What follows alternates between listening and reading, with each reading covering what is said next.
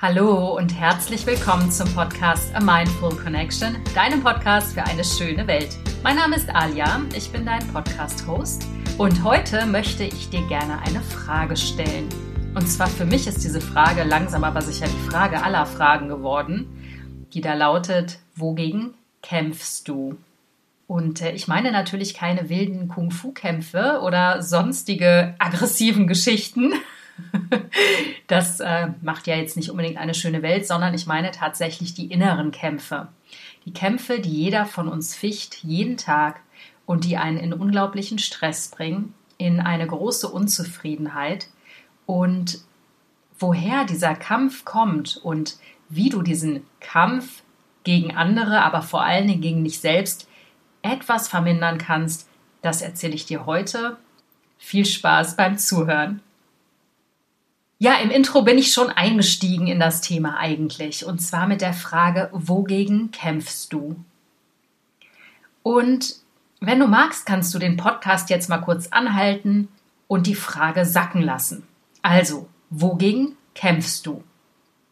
Na, sind dir ein paar Antworten gekommen, als du ausgeschaltet hast und vielleicht drei Minuten dir Zeit genommen hast, um darüber nachzudenken? Ich sage dir, auf diese Frage habe ich eine Menge Antworten und die sind nicht immer zum Wohle von mir bzw. zum Wohle der Menschen, die mich umgeben. Das klingt jetzt vielleicht erstmal komisch, ähm, gegen etwas zu kämpfen, weil mit Kampf verbindet man oft eine aggressive Form der Auseinandersetzung. Das meine ich hier natürlich nicht. Wir kämpfen oft gegen Situationen oder Umstände, die uns nicht schmecken. Zum Beispiel können wir dagegen kämpfen, wie wir gerade sind. Das bezieht sich nicht nur auf deinen Körper, den du vielleicht gerne anders haben möchtest, ähm, dünner, ähm, fülliger, einen größeren Busen oder vollere Haare. Es bezieht sich auch auf Gefühle, die wir nicht fühlen wollen, wie zum Beispiel Wut weil Wut passt selten zu unserem Selbstbild. Das äh, ist ein Gefühl, was wir nicht so gerne haben. Besonders Frauen ähm, haben nicht so den Zugang zur Wut. Das äh, wird ja eher so verpönt. Dann ähm, ist man lieber nörgelig oder ein bisschen biestig. Das ist ja eher gesellschaftlich akzeptiert, als jetzt mal wirklich wütend zu werden.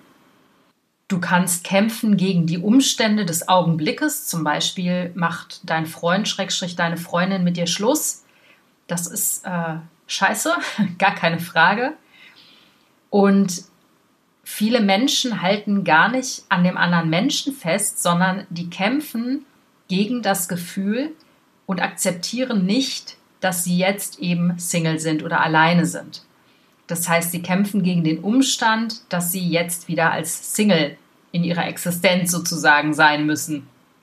Dieser Kampf dagegen wird dann zum Beispiel verwechselt mit einer Sehnsucht nach dem anderen, aber diese Sehnsucht passiert nur, weil wir krampfhaft daran festhalten und diesen Umstand nicht erfahren wollen, weil wir uns mit Händen und Füßen dagegen wehren.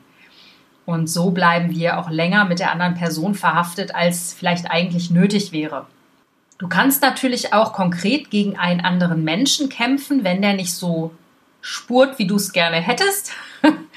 Zum Beispiel in Beziehungen erlebt man das ganz oft Oft erwartet man vom anderen, dass er Gedanken liest ähm, oder irgendwelche Andeutungen versteht und dann macht er das nicht und dann kämpft man dagegen an, anstatt einfach zu sagen, was Sache ist.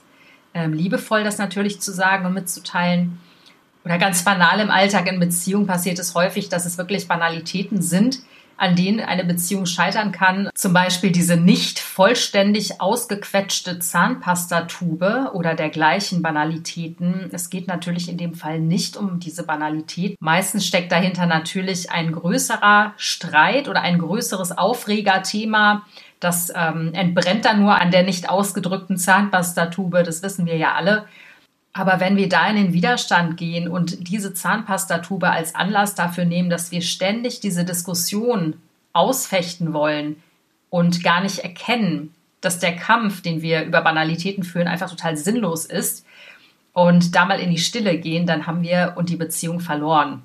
Also Kampf gegen das, was ist, ob es jetzt eine Person ist, ein Gefühlszustand oder dein Körper, der dir gerade nicht passt, oder ein Umstand, der dir passiert ist, eine Situation, die gerade ist, wie zum Beispiel jetzt die Trennung von einem Freund, beziehungsweise dass jemand mit dir Schluss gemacht hat oder was weiß ich, es gibt tausend dieser Situationen, die wir erstmal gar nicht gerne akzeptieren wollen.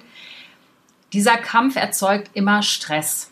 Und ich hatte in einer Podcast-Folge schon mal über Stress gesprochen. Ich möchte jetzt auf eine andere Art und Weise darüber sprechen, wie dieser Kampf diesen inneren Druck erzeugt, über den wir automatisch in Stress geraten.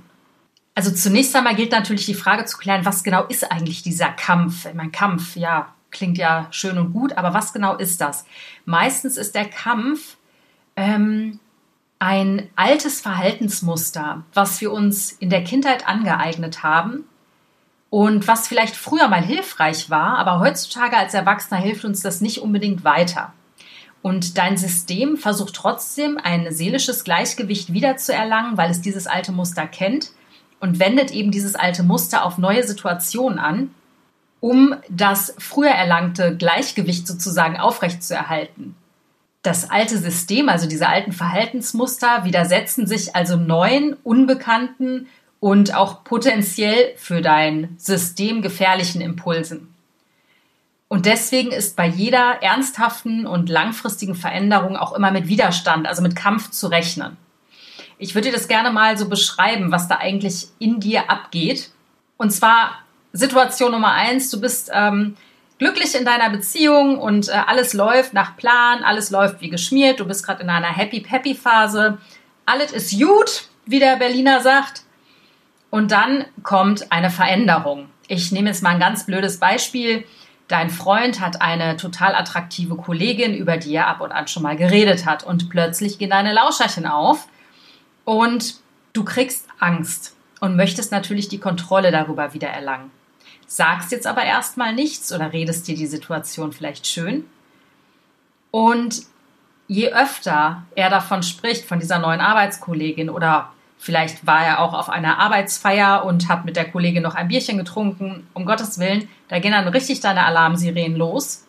Das heißt, die äußere Situation bringt dein System, dein inneres System, dein inneres Gleichgewicht komplett auseinander.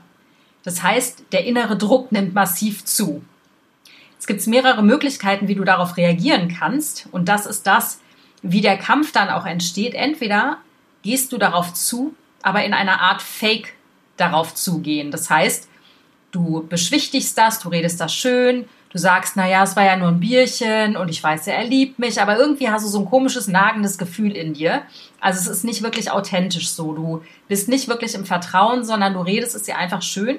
Oder aber, das ist die andere Möglichkeit, gegen etwas zu kämpfen, indem du wegrennst. So, du ziehst dich zurück, du schweigst, du lenkst ab, du verweigerst dich, oft auch sexuell, das machen wir Frauen ja immer ganz gerne. Und dann gibt es aber natürlich noch die ganz offene Form des Kampfes, die auch einige Menschen ähm, ja gerne mal machen. Das ist so mein System, was sich das angewöhnt hat. Und zwar, ähm, ich kämpfe oft gegen etwas, was ich nicht haben will, indem ich dagegen rebelliere, protestiere, argumentiere oder herumwüte. Ja, alles nicht so wirklich toll, weil dieser Kampf äh, lässt uns natürlich nicht mit der realen Situation, die gerade ist, umgehen. Äh, zumindest nicht auf eine konstruktive Art und Weise. Also das sind so drei große Hauptmechanismen, wie man kämpfen kann. Deswegen meinte ich auch am Anfang, der Kampf ist eben nicht immer nur nach außen und aktiv und nach vorne, sondern das kann auch was ganz anderes sein, wie man sich gegen Dinge widersetzt, die man gerade nicht haben will. Wenn ich jetzt mal beim Beispiel bleibe mit der attraktiven Arbeitskollegin deines Freundes, also wenn du ein Mann bist, stellst dir umgekehrt logischerweise vor oder auch mit einem anderen Mann, was auch immer, wen auch immer du liebst. I don't know, I don't care.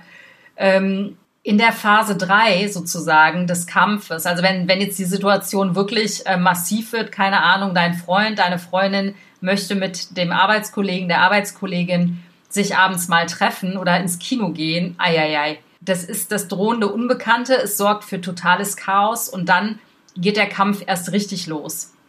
Du kannst jetzt natürlich dagegen diskutieren, argumentieren, du kannst irgendwie mit Tellern schmeißen. Ähm, du wirst die Arbeitskollegin aber nicht los. Also das ist halt der Punkt. Die ist trotzdem da. Der arbeitet trotzdem mit ihr. Also, was machst du? Verbote aussprechen bringen nichts. Sich schmollig zurückzuziehen ist halt hardcore unattraktiv ähm, sich alles schön zu reden, ist aber auch total dämlich. Also wie kann man jetzt damit umgehen? Also das ist, glaube ich, wirklich so eine Meisterübung, gerade wenn man zum Beispiel extrem eifersüchtig ist, jetzt in dem Fall, oder du kannst jede Situation im Prinzip nehmen. Ich habe jetzt einfach mal eine Situation genommen, an der man das leicht erklären kann, was ich meine. Ähm, du kannst mit der Situation umgehen, erstmal indem du akzeptierst und anerkennst, dass es jetzt gerade so ist. Ja, da ist diese Arbeitskollegin und ja, du findest es richtig bescheuert. Und ja, du hast Angst, deinen Freund zu verlieren. Und ja, du bist mega eifersüchtig. Aber der Punkt ist halt der, die Lösung, weg vom Kämpfen zu kommen, ist Hingabe. Und Hingabe klingt so ein bisschen, ja, was heißt das jetzt genau?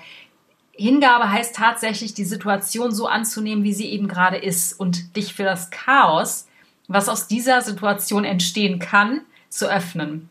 Das heißt, du kämpfst, weil du die Kontrolle eigentlich behalten willst. Und das ist ähm, natürlich ganz menschlich. Wir wollen immer die Kontrolle über Situationen haben, weil uns alles, was wir nicht kontrollieren können, wahnsinnige Angst macht. Und ich bin totaler Control Freak, also total. Das hat natürlich auch viel mit ähm, Disposition aus der Kindheit zu tun. Ähm, ich habe äh, viel Unsicherheit erlebt in meiner Kindheit. Und das ist natürlich für Menschen, die solche Dinge erlebt haben, extrem hardcore, ähm, sowas auszuhalten. Und ich meine, der Punkt ist halt der, es ist halt ein Lebensweg, ja. Also ähm, das gelingt mir jetzt auch nicht so schnips und dann ist es da, sondern ich arbeite da halt kontinuierlich dran, eben Vertrauen ins Leben zu haben und Vertrauen darin zu haben, was kommt und dass es am Ende immer gut wird. So, das ist wirklich, ich weiß nicht, woher ich dieses äh, Lebensvertrauen habe, aber tatsächlich habe ich das irgendwo am, am tiefen Punkt, wenn ich mich dann schon hingegeben habe. Ähm, und wenn sich dann das Chaos lichtet, das ist dann im Prinzip der letzte Schritt, so, der dann da passiert, dann kann dein System lernen, anders zu reagieren. Dann kann es den Kampf aufgeben. Dann kann es lernen, andere und neue Verhaltensmuster zu etablieren. Und das ist eigentlich das Coolste, weil du viel tieferen Frieden erlebst und viel mehr Vertrauen. Und ähm, kleine Anekdote aus meinem Leben, um das nochmal ähm, ja, noch anders zu erklären. Ich hatte ja schon, glaube ich, mehrfach erzählt, dass ich ähm, ja die letzten Jahre Single war. Und ähm, das war auch selbst gewählt natürlich, irgendwo ganz unbewusst, auch wenn ich mich eben gegen diese Situation gewehrt habe und mir immer wieder gesagt habe, ja, ähm, äh, es sind immer nur scheiß Männer auf Tinder oder irgendwas stimmt mit denen nicht oder oh Gott, jetzt hast du schon wieder so einen angezogen mit Bindungsangst, ah, da habe ich wohl auch Bindungsangst, okay, was kann ich jetzt hieraus lernen? Aber ich wollte es nicht wahrhaben, dass es halt okay ist, dass ich alleine bin weil meine Angst, nie wieder jemanden zu finden, auch da im Hintergrund irgendwo vor sich hin waberte und mich natürlich wahnsinnig getriggert hat, ohne dass ich es wirklich gerafft habe. Das heißt, ich habe ähm, irgendwo, indem ich auf Tinder rumgedoktort habe und mich mit irgendwelchen Typen getroffen habe, immer wieder versucht dagegen zu kämpfen. Ich habe gedacht, ich bin halt offen und so und äh, habe dann aber trotzdem manisch immer jüngere Männer gedatet. Lange Rede, gar keinen Sinn. Ähm, erst als ich wirklich mich von all dem innerlich frei gemacht habe und wirklich für mich sagen konnte, es ist voll okay, dass es gerade so ist, wie es ist. Scheinbar bin ich noch nicht bereit und scheinbar gibt es einfach irgendeine Stimme in mir, die nicht möchte gerade, dass ich in eine Beziehung gehe. Warum auch immer, ist egal, aber ich bin glücklich mit mir. Ich bin glücklich mit mir und eigentlich ist mein Leben total gut. Und in dem Moment hat sich tief in mir etwas entspannen dürfen und ich habe Frieden gefunden. Und ja, klar, in so einem Moment, das ist äh, bei Leuten wie, ähm, wie Frauen, die unbedingt schwanger werden wollen und dann total krampfig sind, dann klappt das nicht. Und dann, wenn sie sich dann mal entspannen und innerlich loslassen, dann bums werden sie schwanger und bums ist es dann eben auch so, dass man eine Beziehung findet aus dem Nichts. Und ähm, das finde ich ist ja immer so das Erstaunliche. Das ist tatsächlich das, wenn du den Kampf aufgibst, und wie gesagt, mach dir bitte keinen Stress, ja, also das ist das Allerbescheuertste. Da muss sich keiner stressen. Das ist wirklich einfach, wirklich eine Art Mindset. Man muss sich trainieren, das zu tun. Und ähm, ich mache das auch, ich mache das immer noch und ich werde wahrscheinlich bis zum Lebensende keine Meisterin darin, meinen Kampf ähm, aufzugeben. Aber ich glaube, man wird immer besser darin. Und das ist eigentlich das Schöne, weil wir alle haben ein Recht, in Freude zu leben und nicht in krampfigem Kampf. genau. Ja, ich hoffe, dass mein Punkt klar geworden ist. Ich hoffe, dass du ein bisschen nachvollziehen kannst, was ich unter Kampf verstehe und wie sinnlos das eigentlich ist, seine Zeit mit Kämpfen zu verschwenden, weil es ist am Ende Verschwendung, Verschwendung der Lebenszeit. Und ich möchte dir jetzt noch was Schönes vorlesen von äh, Eckhart Tolle, also einem spirituellen Lehrmeister, der was Schönes dazu äh, gesagt hat, den Moment anzunehmen. Sage immer Ja zum gegenwärtigen Moment. Was könnte sinnloser sein, wahnsinniger sein, als inneren Widerstand gegen etwas, das bereits ist? Was könnte verrückter sein, als dem Leben, das jetzt und immer jetzt ist, Widerstand zu leisten? Gib dich dem hin, was ist, sage Ja zum Leben und erkenne, wie das Leben plötzlich für dich arbeitet, anstatt gegen dich. Mit diesen Worten möchte ich den Podcast beschließen. Da steckt so viel Wahrheit drin. Vor allen Dingen im letzten Satz. Ja, das Leben arbeitet für dich. Das Leben arbeitet für dich, wenn du anfängst, den Kampf aufzugeben. Du brauchst nicht gegen das Leben kämpfen. Es ist alles gut. Ich würde mich wahnsinnig freuen, wenn du meinen Podcast weiterempfiehlst, wenn du ja ganz vielen Menschen davon erzählst. Du kannst mich natürlich überall da hören, wo man Podcasts hören kann. Unter anderem auch auf meiner Website, die ich demnächst hoffentlich bald mal wieder aktualisieren werde.